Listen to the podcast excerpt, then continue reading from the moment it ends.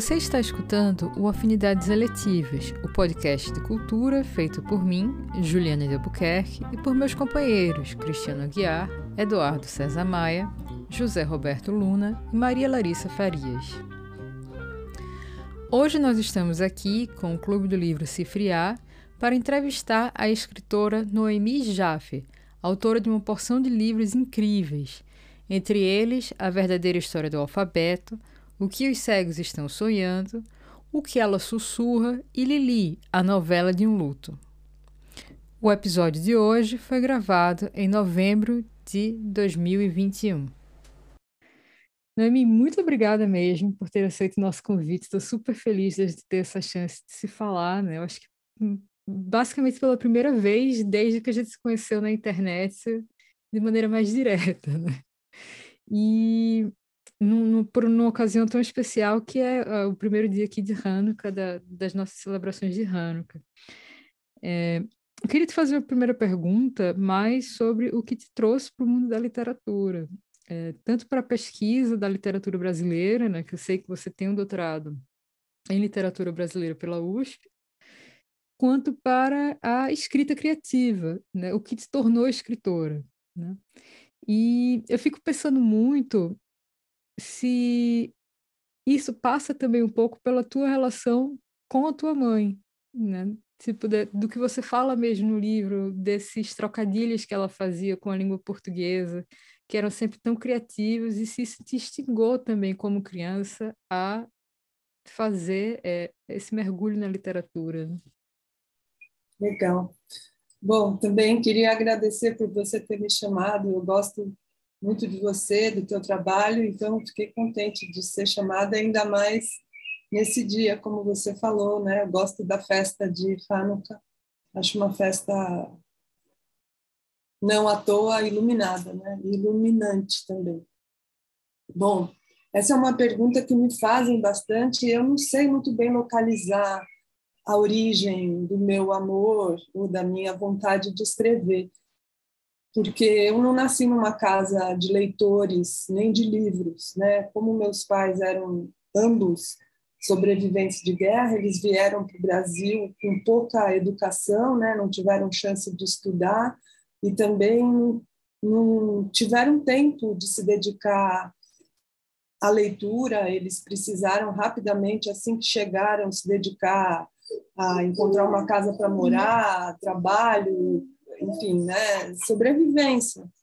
Então, eles não puderam cultivar a leitura e muito menos a escrita. Eu tenho duas irmãs bem mais velhas do que eu, então eu já tinha um pouco mais de livros em casa quando elas já estavam na faculdade, eu era criança ainda, mas a gente não tinha essa tradição, pelo menos não com literatura. Então, eu atribuo o meu interesse muito ao fato de que quando eu nasci, como os meus pais, né, como eu nasci muito depois das minhas irmãs, quando eu nasci, meus pais já estavam mais bem instalados no país, já estavam conseguindo eh, uma situação financeira mais confortável, já tinham aprendido a língua, então eles, para mim, contaram as histórias é, de tudo que eles tinham vivido durante a guerra.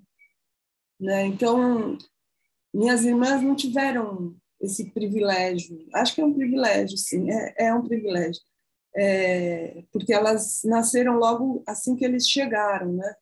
Então, meus pais nunca me pouparam de contar tudo que eles tinham vivido, nem meu pai nem minha mãe, de jeitos muito diferentes um do outro. Meu pai tinha uma relação muito mais é, melancólica, depressiva no passado, minha mãe não. Minha mãe tinha uma relação distanciada, como se não tivesse sido com ela que tudo aquilo tinha acontecido.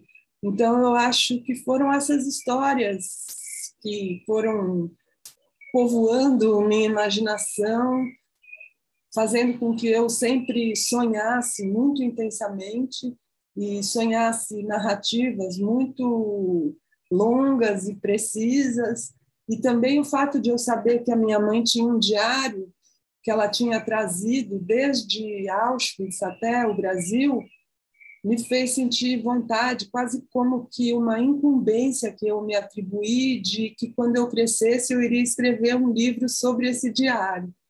Né? Quase como se eu dissesse para mim mesma: eu também quero escrever um diário contando a minha experiência. E a minha experiência são as histórias que a minha mãe me contou, né? Então, eu acredito que tenha sido por isso, mas eu sempre me, me sobressaí muito na escola, na, na, em redação, em leitura, e daí rapidamente eu me dediquei a isso e entrei na faculdade de letras, comecei a dar aula de português em escolas de ensino médio, né? Então, como eu dei aula durante muitos anos, 30 anos, assim que eu parei de dar aula para adolescente, eu já fui dar aula para adultos de escrita mesmo, né? de escrita criativa e tal. E foi assim. Acho bem bonito esse percurso. E tem, tem uma entrevista tua na Library of Congress que eu assisti, achei muito bonita a maneira como você descreve você criança querendo escrever, querendo ler de tudo, lendo os livros de psicanálise das tuas irmãs mais velhas, sem entender nada. Tem esse processo que é muito bonito na infância, né? Quando a gente se apaixona pela escrita, pela leitura, mesmo não estando, como você diz, né, numa casa de leitores ou numa casa de escritores, que é tipo essa necessidade quase que, não quase, mas visceral mesmo, de estar tá com o livro, de estar tá com a palavra, de estar tá com o alfabeto, de você também escreveu sobre o alfabeto, né? É, isso, isso é muito bacana e tem um quê também muito judaico nisso, nessa essa, essa insistência das palavras né, na cabeça da gente, informar quem a gente é. é eu gosto muito da, da, da visão que o Amos Oz tem ele diz que judaísmo, que a pátria do judeu são as palavras, né? E que, e que para você ser judeu, o que você precisa é gostar de histórias. Né? Quase como que se você não precisasse ter nascido de mãe judia, basta você contar histórias que você é judeu. É, e eu acho verdade isso. É, é, todo mundo que gosta de contar histórias tem um pouco de judaísmo dentro de si, né? Porque é o povo das histórias, é a cultura das histórias e das histórias sobre as histórias e das histórias sobre as histórias sobre as histórias e das meta-histórias, né? Então, e, você falou das palavras, né? Uma outra razão pela qual eu acho que eu me interessei muito pelas línguas e pelas palavras era a quantidade de línguas que se falava na minha casa, né? Que era húngaro, iugoslavo, alemão, hebraico, é, e português, né?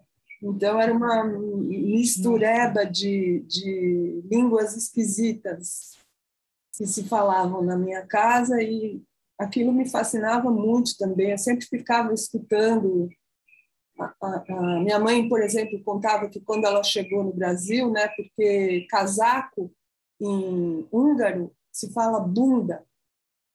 Então, que ela, chega, ela chegou no Brasil e ela falava para todo mundo: ai, por que, que eu vendi minha bunda? né? Ai, então, tinha isso. A, a palavra vezes, por exemplo, duas vezes três. Vezes em sérvio, em Yugoslavo, é puta.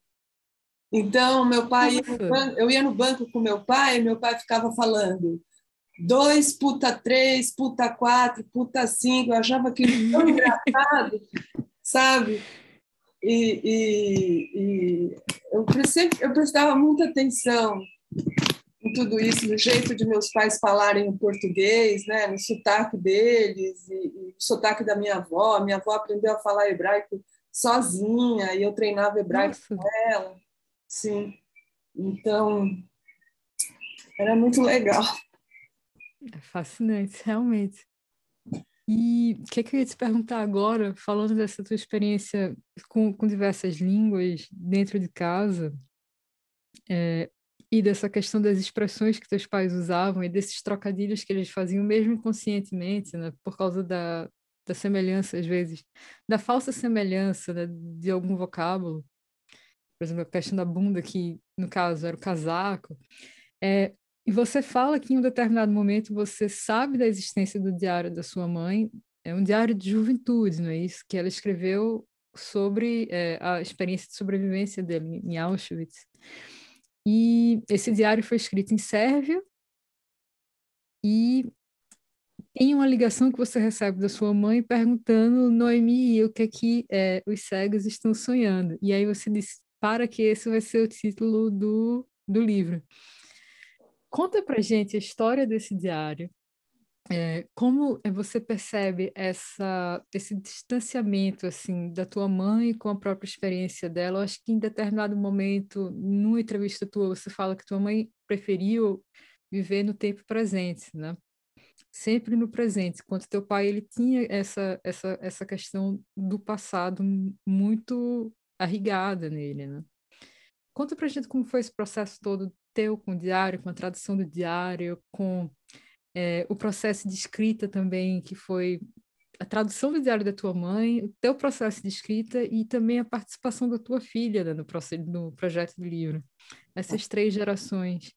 Fala um pouco para a gente sobre isso. Claro, claro. É, bom, esse diário é o seguinte: a, a, a, minha mãe ficou em Auschwitz até 1945, né? até a guerra terminar.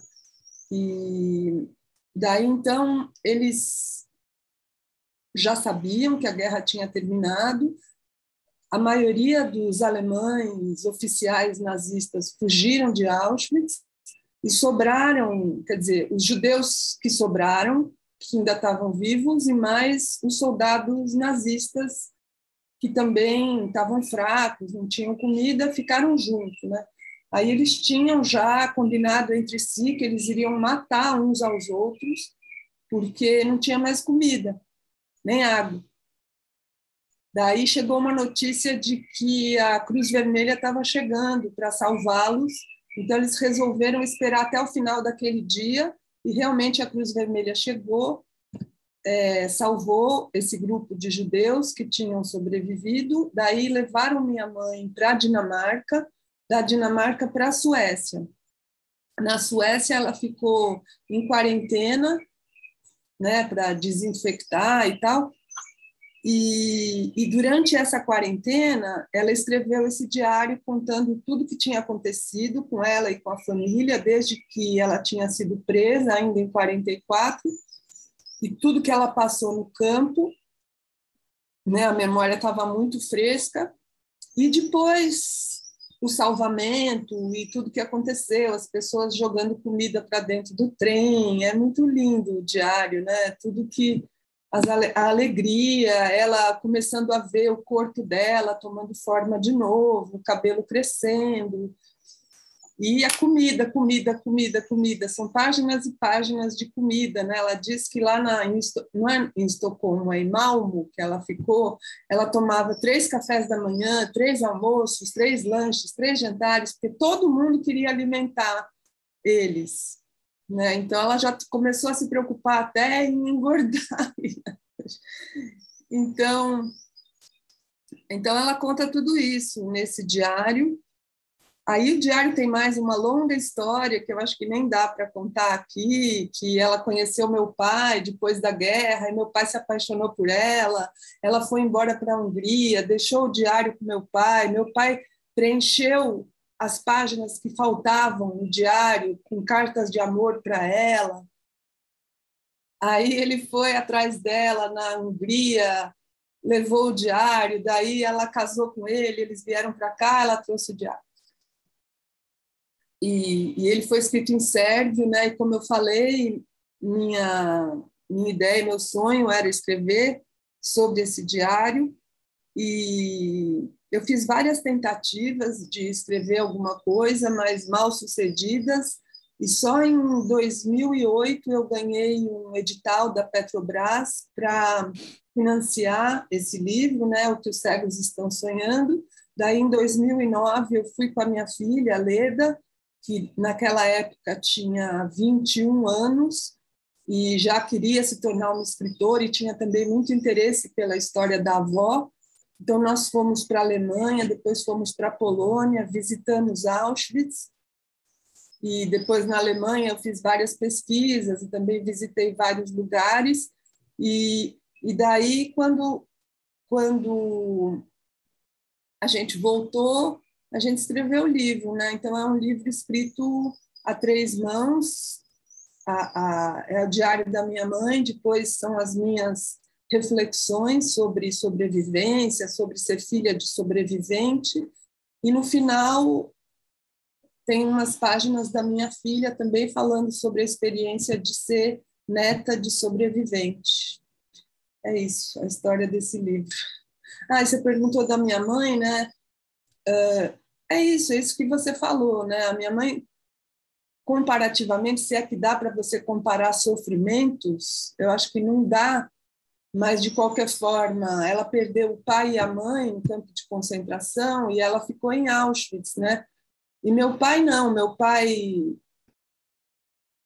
a mãe dele sobreviveu, ele ficou num campo de concentração super pequeno, que não era de extermínio. Então, comparativamente, é possível dizer que ele sofreu menos, vai. Embora é, internamente eu acho que ele sentiu mais a dor do que a minha mãe, que tem um outro tipo de personalidade, um outro tipo de relação uhum. com a dor.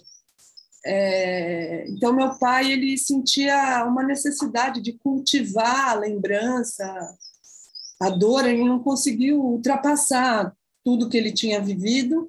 E minha mãe, eu não sei se foi uma opção dela ou se foi a personalidade dela mesmo, mas ela esqueceu, né? Ela não esqueceu os fatos que aconteceram, ela podia contar para você, mas ela esqueceu o sofrimento pelo qual ela passou. E ela, depois, depois que isso aconteceu, eu acho que foi uma opção dela mesmo. Depois que ela uhum. percebeu que ela tinha né, é, é, essa possibilidade, ela optou por isso, para conseguir continuar viva, porque senão ela não aguentaria, né? Porque depois da guerra ainda teve muito, muito sofrimento, né? É, para ela, assim, muitas, muitas dificuldades, coisas horríveis com o irmão e dinheiro e, ai, muita coisa. Então, ela, acho que ela aprendeu isso, né? E ela, ela é, reprimiu tanta coisa que quando ela chegou na velhice extrema, né, depois dos 90 anos, ela dizia para mim que ela sofria mais agora do que antes. Porque as coisas todas que ela reprimiu começaram a voltar. Ela começou a ter consciência do que, que ela tinha esquecido, sabe? Hum. Tem um, um, episódio bem interessante que você descreve no Lili, que é a sua mãe é, perguntando por que, que ela fez certas coisas, né? Tipo, a história da manteiga, que é uma história importante, né? Dela, da experiência do campo, que aparece no, no, no que os cegos estão sonhando e reaparece no Lili. E ela meio que se indagando por que como foi que ela, eu acho que teve a coragem de chegar para oficial nazista e dizer fui eu que roubei a manteiga quando não foi ela, né? As consequências que isso poderia ter tido, né? Sim, ela se arrependia de muita coisa, coitada, nossa, deve ter doído muito esses arrependimentos. Ela se arrependia de ter sido ingênua, né? De ter, como você falou, se oferecido para uh, dizer que ela tinha cometido um crime que ela não tinha cometido, é, de ter sido tão condescendente com o irmão dela, quando ele roubou os documentos dela e deu para outra pessoa e deixou ela sem documentos, né? de, de, enfim, de ter aceitado coisas que ela acha que ela, ela achava que ela não deveria ter aceitado e de não ter estudado, de não ter se dedicado mais à leitura. Então, ela, ela se arrependia de várias coisas. Depois de velha, assim, que aí ela não podia mais fazer nada, né? Sim. É pelas coisas das quais ela se arrependia. Enfim. Ô, Noemi, é, eu gostei muito do teu livro, muito mesmo, né? Como eu tinha falado um pouco antes, é, a, gente, a, a gente até aqui no Afinidades a gente está fazendo a lista dos melhores, das melhores leituras né, desse ano, e o teu livro, o Lili, com certeza vai estar tá, é, nessa lista. É, inclusive, o teu livro vem no momento da, da minha vida pessoal complexo, com um parente, alguns momentos de luto que eu tenho passado nos últimos tempos. E aí eu queria te perguntar uma, uma então por isso o livro para mim foi uma leitura muito bonita, mas muito dolorosa também, né? É, e eu acho que o que é mais interessante é que no teu livro cada página contém uma densidade de questões e de trabalho com a linguagem que para mim me impressionou muito. Uma coisa que eu queria te perguntar era o seguinte: eu estava lendo o livro e quando eu cheguei na metade, eu fui dar uma olhada na ficha catalográfica, né? E o livro, é, ele é colocado como um romance, uma novela. ficção. Então, eu queria como uma é. novela, né? Como uma novela, exato. É, na verdade, está no subtítulo, né? Novela de um luto. E eu queria te perguntar exatamente qual é o papel da ficção em Lili, já que ela é uma novela tão uma narrativa tão calcada numa experiência pessoal com personagens que fazem parte da sua família. Então, queria entender um pouco como é que é esse mecanismo da ficção no teu livro. Eu acho, Cristiano, que, que quando você passa a tua experiência da vivência para a escrita, é quase inevitável que ela já ganhe conteúdos ficcionais, né? e também é, pelo momento em que eu escrevi, né, que foi assim imediatamente depois da morte dela, então muito tomada por uma emoção única que eu não tinha vivido ainda, né, que era a de não querer parar de sentir dor e também pela forma como eu escrevi, eu acho, né? Que eu não, eu não me preocupei em, em ser linear, em ser lógica, em seguir uh, um nexo, né? Eu fui, eu, eu deixei que a escrita fluísse meio livremente, misturando a minha subjetividade com a objetividade do que eu contava, sabe? Acho que é por isso que eu chamei de novela. Assim, né? Noemi, achei muito interessante essa tua resposta para o Cristiano, porque eu acho que daí acho, dá para a gente puxar um pouco um papo para três temas, né? Que eu localizei nos, livros, nos teus livros que eu li que eu acho que são muito fortes, né? É a memória, o feminino e a, a resistência, né?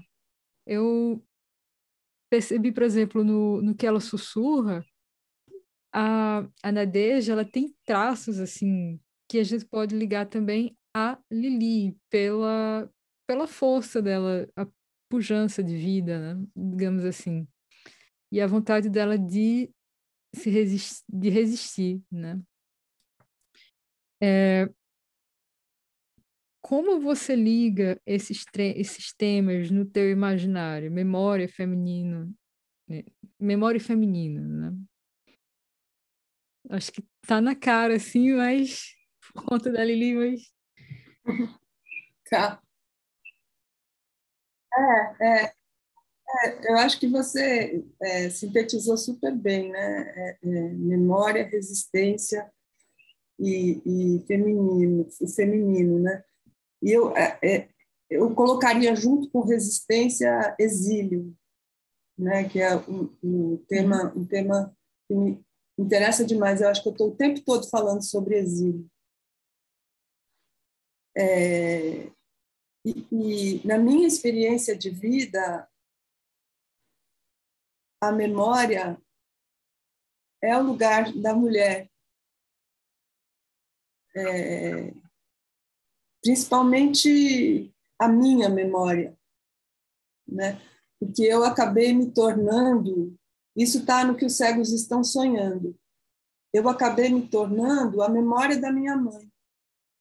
E isso autorizada por ela, né? Ela ela assumiu que ela não lembrava e ela entregou para mim a memória dela, né? Como se dizendo fica com isso e lembra por mim o que eu não posso lembrar. É, quando eu perguntava para ela, porque a minha mãe nunca foi de escrever, ela não conseguia escrever nenhuma carta. Né? Eu perguntava, então por que você escreveu o diário? Aí ela, ela disse uma vez, assim, meio brincando, para você ler.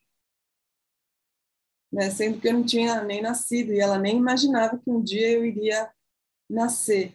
Então, eu acho que uma das razões pelas quais eu me tornei guardiã da memória ou escritora, que eu acho que é a mesma coisa, né? Escritora, guardiã da memória, foi porque minha mãe me deu isso, né? Ela quase que me, me, me, me pediu isso. E, e eu e eu assim pela, pelas pelas minhas vivências, pelas minhas experiências de vida, eu acho que quem guarda, quem retém, quem lembra, quem conta, né? Quem, assim, porque quem vai para a guerra na Rússia, na Hungria, na Alemanha, na Polônia, são os homens, né? As mulheres ficam e guardam, né? Elas esperam, elas guardam as coisas. Aí, se o homem volta, ou se o homem não volta, elas têm histórias para contar, né? É isso que fica para as mulheres. E foi o que aconteceu com a Nadejda também, né? Porque o Ossip foi embora e foi ela que ficou encarregada, ela se auto-encarregou de lembrar dos poemas dele para entregar isso para a Rússia, né? E assim com milhares de mulheres cujos maridos também foram presos ou foram mortos e que se deve a elas a, a grande parte do que a Rússia tem hoje da cultura e da arte é por causa dessas mulheres. Então, acho que é mais ou menos isso. As receitas, né, também, quem lembra, então, são as mulheres. As receitas. E tem também um, uma coisa interessante, você falando agora, eu lembrei, perguntaram para o Singer porque nos livros dele, nos contos dele, é. a maioria das vezes são as mulheres que estão contando as histórias. E ele deu uma resposta muito parecida com a tua, que é era o que elas ela, era o que elas podiam fazer, que era transmitir é, é, esse isso. conhecimento do cotidiano, né? Da, da, os personagens, elas não, elas não estavam estudando Talmud, elas estavam ali observando a realidade e registrando tudo aquilo e comunicando umas às outras. Né? Então, elas Para eram que as mulheres sempre foram reprimidas e perseguidas e segregadas né? durante toda a história ocidental. Então, por que, que elas eram reprimidas? Porque elas sabiam as histórias, sabe? Elas eram perigosas também por isso. Muito bom. Noemi, a gente tem uma questão aqui da Bia. Bia, consegue abrir teu microfone? Sim. Bom, queria entrar nessa conversa sem que minha pergunta soasse psicanalítica demais. Mas vou perguntar. Você estava falando, né, dessa... É um tema caro, né? Ainda mais hoje em dia que a gente está numa situação bastante catastrófica, né? Saindo, talvez saindo dela, né? Estava falando dessa transmissão que veio dos seus pais, eh, dessa dor muito com muitas línguas diferentes, sem uma elaboração propriamente dita, mesmo propriamente escrita, uma coisa confusa que foi transmitida, né? E que você se sentiu responsável em fazer algo com isso, né? então, por isso, fiquei pensando que efeito que teve para você e na sua escrita também esse livro anterior, o que os cegos estão sonhando, em que você vai e assenta algo sobre essa história que perturba há tanto tempo, é, e agora com esse livro, com a novela de um luto, que efeito que teve, assim, assentar isso que ficava rondando, né? É, com o, o que os cegos estão sonhando, eu sofri muito, sabe, para escrever o livro. É, sofri porque eu não me sentia com o direito de falar por ela, né? Eu acabei me tornando porta-voz. Eu até tenho um capítulo no livro em que eu falo sobre isso, né? O que significa ser porta-voz, como se você fosse, como se você tivesse uma carteira onde você guardasse a voz, né? Porta-voz, também tem porta-malas, uh, sei lá, porta-guardanapo, tem porta-voz. E, e eu me sentia meio sequestradora da voz da minha mãe e eu acabei descobrindo coisas que eu preferia não ter descoberto, sabe? Então me senti meio invasora.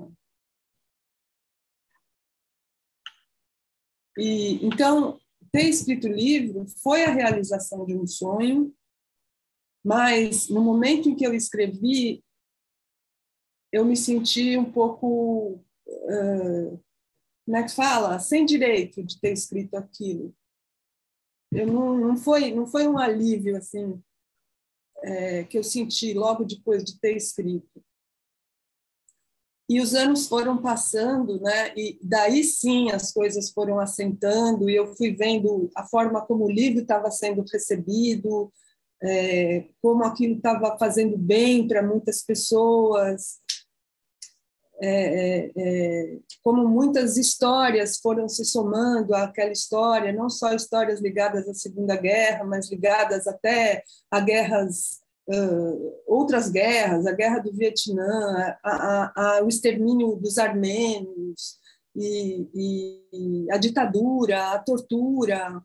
Né? Então, aquilo foi fazendo mais sentido para mim. Também o fato de a minha mãe gostar tanto daquele livro e ter relido tantas vezes. E,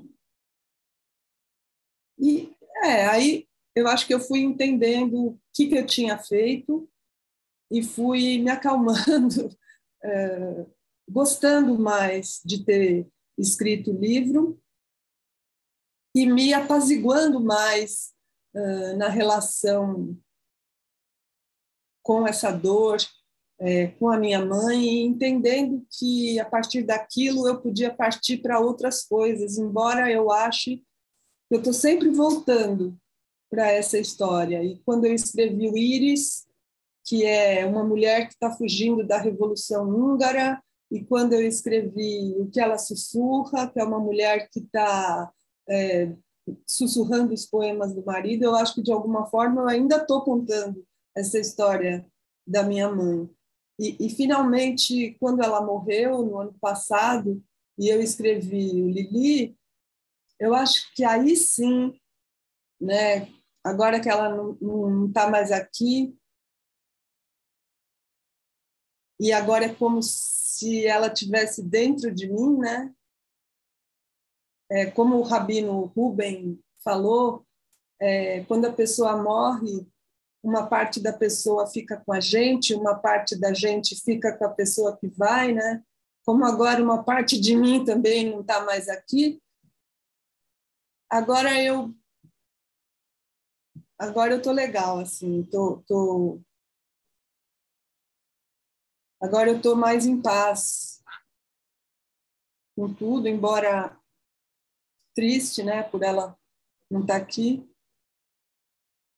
Mas agora eu acho que eu cumpri o que eu precisava ter cumprido, o que eu precisava ter cumprido. Assim, me sinto bem agora. Noemi, é, às vezes quando a gente está no processo de escrita de um conto, de um romance, de um poema, a gente procura ler textos ou livros que de alguma maneira né, dialoguem com o processo da escrita, né, o processo criativo da escrita. No caso de Lili, é, teve isso? Assim, existe, você teve alguns textos que você estava em mente, que você leu ou releu, que foram referência? Assim, se você pudesse é, falar para a gente um pouco deles. É, o Diário de um Luto, do Roland Barthes, foi o que mais me influenciou, né? Que é um livro que eu já tinha lido e que logo que minha mãe morreu eu fui reler.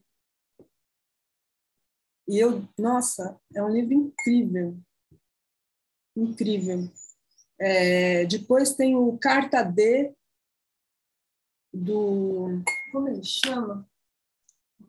Será? Eu acho que é André. Eu não vou saber falar a pronúncia. André Gor? André é, Góes. André... A pronúncia não ficou tão errada, então. é. O Carta D, do André Gors. Agora eu não estou lembrando, mas acho que tem mais um, talvez daqui a pouco eu lembre, mas o principal foi o Diário de um Luto, do, do Barthes. E tem, tem uma, uma, um momento no final do teu livro, Noemi, que me chama muita atenção, que você encerra teu livro falando um pouco sobre a questão da gastronomia, né, da questão da comida, né?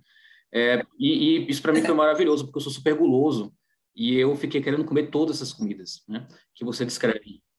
Ah, e aí eu queria te perguntar, e aí eu queria te perguntar sobre o final do teu livro, porque o, o livro é muito interessante. Ele ele, ter, ele termina as últimas páginas com a celebração da comida, da culinária, e, bom, pelo menos na diagramação, né, é, uma das palavras que está em destaque do livro, na última página do teu livro, é amor em caixa alta.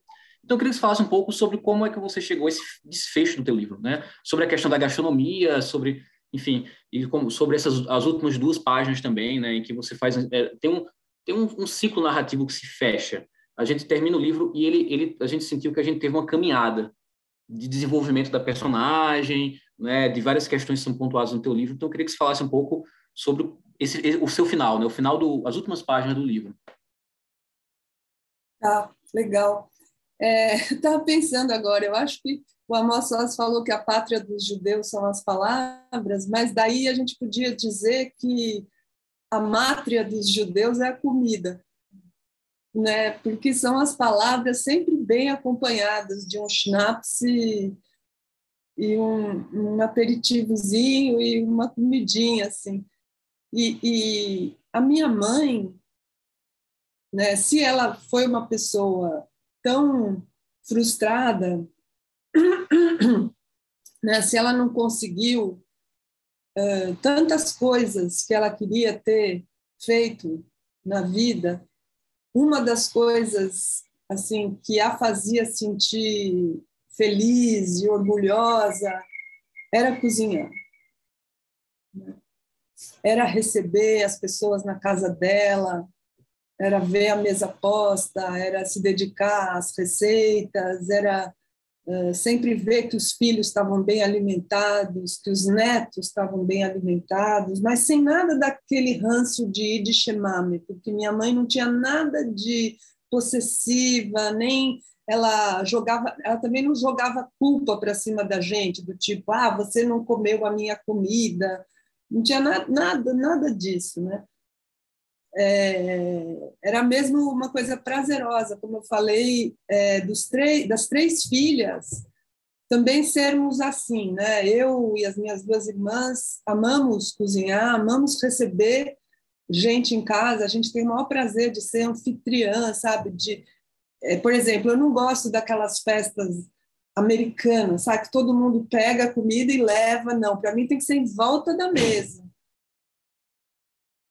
né? As pessoas conversando e comendo e bebendo e, e fartura, a gente, né? A minha filha me critica sempre que eu peço comida, eu peço muita, sabe?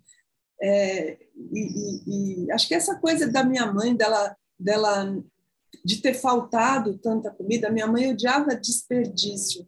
Mesmo assim, ela fazia muito, mas daí ela dava um jeito de guardar, de transformar a comida em outra coisa. E, e a gente é assim também. Então, eu acho que a comida na nossa história, tanto na nossa história familiar como na história judaica, né, é, é, em, em todas as culturas exiladas, a comida exerce um papel fundamental, né? Só você ver os sírios aqui em São Paulo, ou os nigerianos, os congoleses, os haitianos, né? quantos deles não estão sobrevivendo à base de fazer comida e levar na casa das pessoas, ou de abrir é, restaurantes ou lojas de, de comida, né? Porque é um, é um tipo de sabedoria, um tipo de arte, conhecimento, de novo, né? Feminino, que você leva para qualquer lugar né? Você não, não precisa estar no lugar para saber fazer aquilo. E é uma coisa muito de, de compartilhamento, de, de, de, convivência, é muito gostoso. Eu também sou super gulosa, né? adoro comer. Então, eu acho que é uma forma de, para as pessoas que sabem expressar amor, a comida é, é amor. E para as pessoas que não sabem expressar amor, também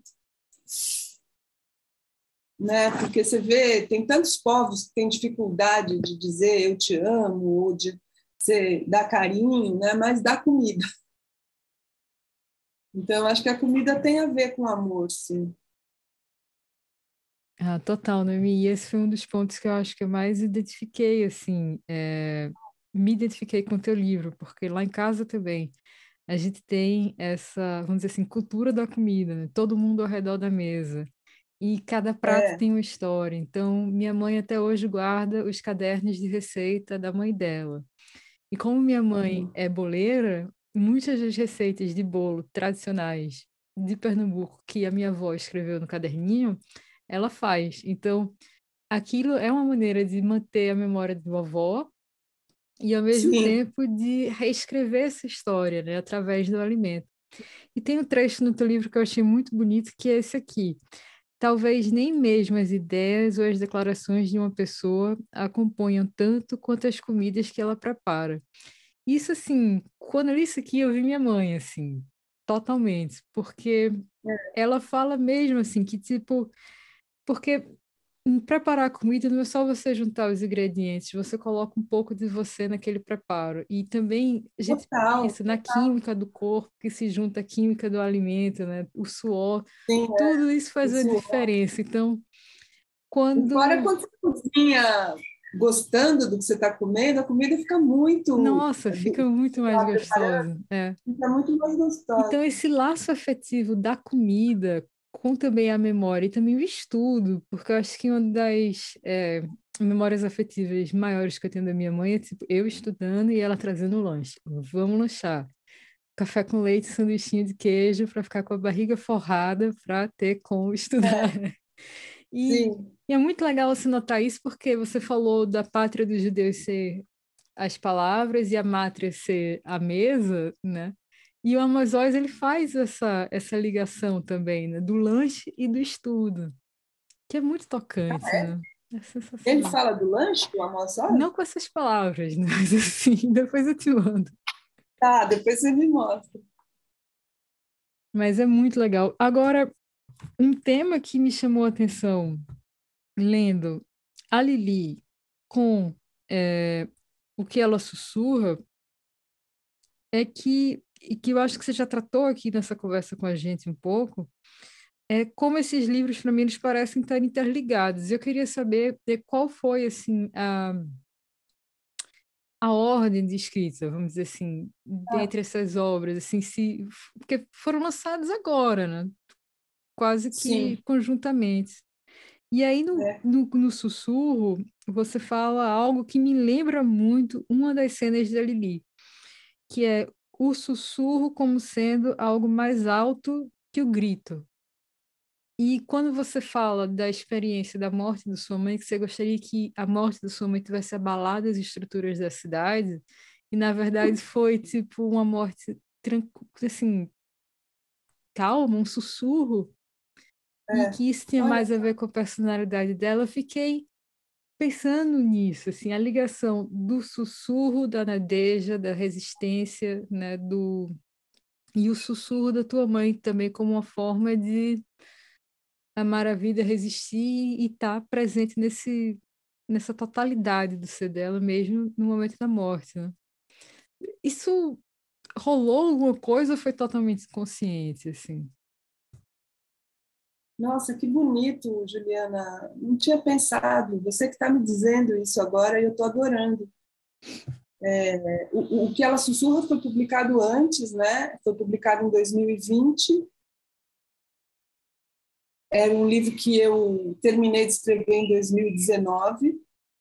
Então a minha mãe ainda estava viva quando eu terminei de escrever. Eu fiquei 2017, 2018, 2019 estudando, pesquisando escrevendo o que ela sussurra. E daí minha mãe morreu em 2020, em fevereiro. Aí eu escrevi Lili sem, sem pensar que seria um livro. Eu escrevi porque eu precisava escrever. E depois que, que eu pensei em transformar num livro, né? Mas eu adorei isso que você disse. É, a Nadejda, acho que ela sabia gritar quando necessário e sabia sussurrar também. E a, o sussurro da Nadejda tinha um tanto de estratégico, né? Porque ela sabia que para preservar aqueles poemas tinha que ser na base do sussurro, porque senão ela não, ela corria o risco de morrer e de perder aqueles poemas. E a minha mãe não soube gritar, ela não pôde gritar. Ela, eu acho que ela gostaria de ter gritado, né? Como eu disse, quando chegou no fim da vida dela, eu acho que ela se arrependeu de não ter não ter sido mais firme, de não ter se posicionado mais, de não ter exigido mais as coisas que ela achava que eram do direito dela. Né? Então, o sussurro da minha mãe não tinha nada de estratégico, era quase que. É, porque ela não podia fazer diferente, sabe? É, foi, foi, foi aquilo a que ela foi reduzida. Né? E a minha vontade, quando ela morreu, também era um pouco de gritar, né? como você falou, de não permitir que a vida continuasse, achando que com um grito talvez eu conseguisse parar o mundo. Mas, mas não foi assim. Foi com o sussurro da literatura que você realmente é. parou tudo. Né? foi na delicadeza, assim. Eu teria uma, uma curiosidade que fique super à vontade para você compartilhar com a gente ou não, né? É, porque eu queria saber um pouco do teu próximo projeto. É claro, mal, né? Os livros saíram, enfim, mas eu imagino que você já está pensando em alguma nova escrita, um novo projeto de ficção ou de algum outro gênero, né? Enfim, então, se pudesse, o que você puder falar, porque às vezes eu sei que a gente até tem um pouco de receio ou superstição de falar né, antes da hora. Então, o que você puder falar para a gente tá, tá legal.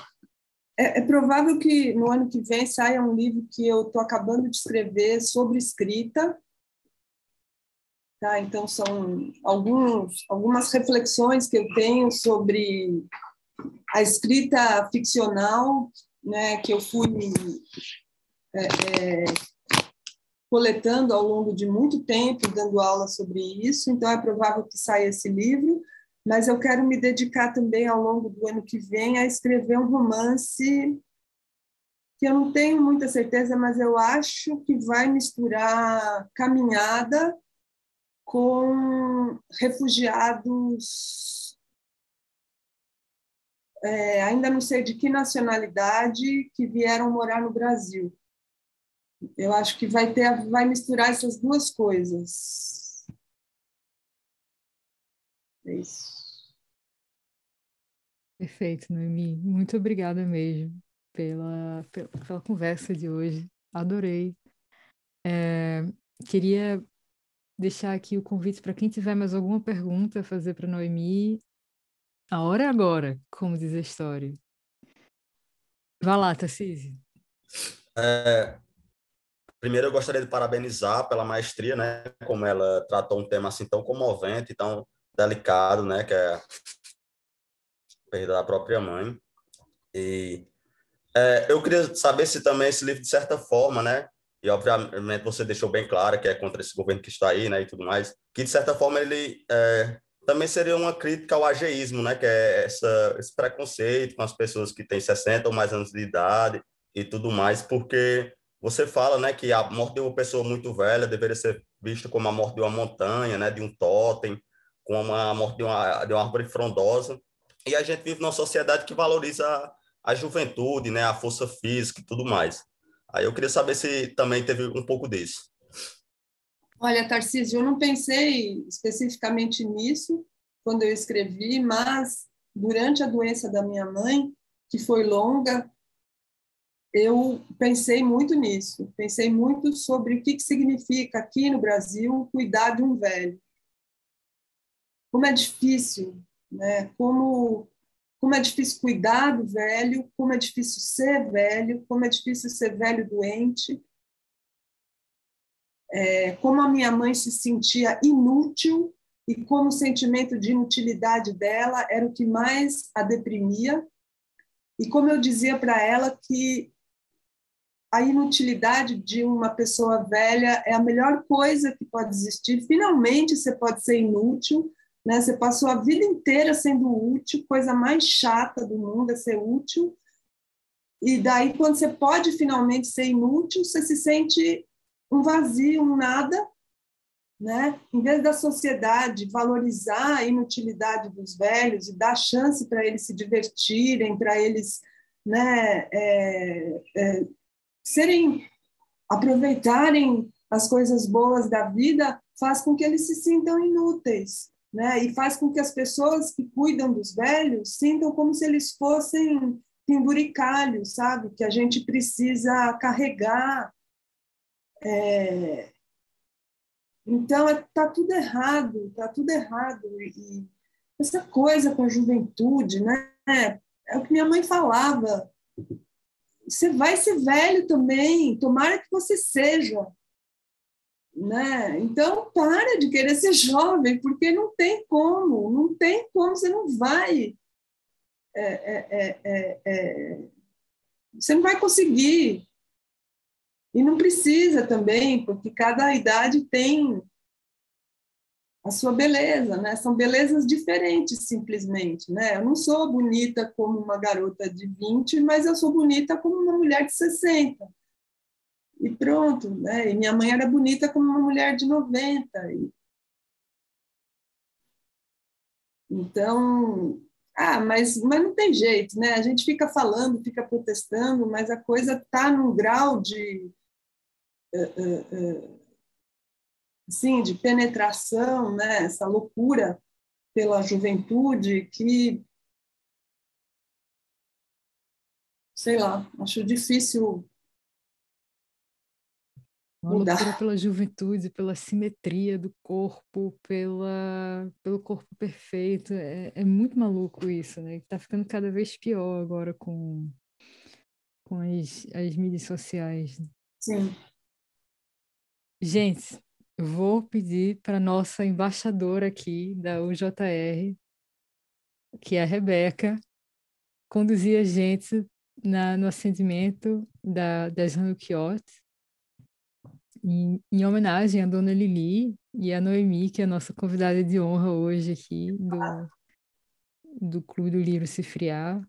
Muito obrigada mesmo, Noemi por estar aqui com a gente hoje e compartilhar tudo isso. Obrigada a você, obrigada a você, Cristiano, Juliana e todo mundo que estava aqui ouvindo. Por hoje é só, pessoal. Se você gostou deste episódio, compartilhe o nosso trabalho nas redes e siga o Afinidades Eletivas no Spotify, no Twitter e no Instagram. Para apoiar a equipe do Afinidades Eletivas, visite o nosso site no Catarse o link para nossa página do Catarse está disponível na descrição deste episódio. O Afinidades Eletivas volta no dia 30 de junho. Muito obrigada e até a próxima.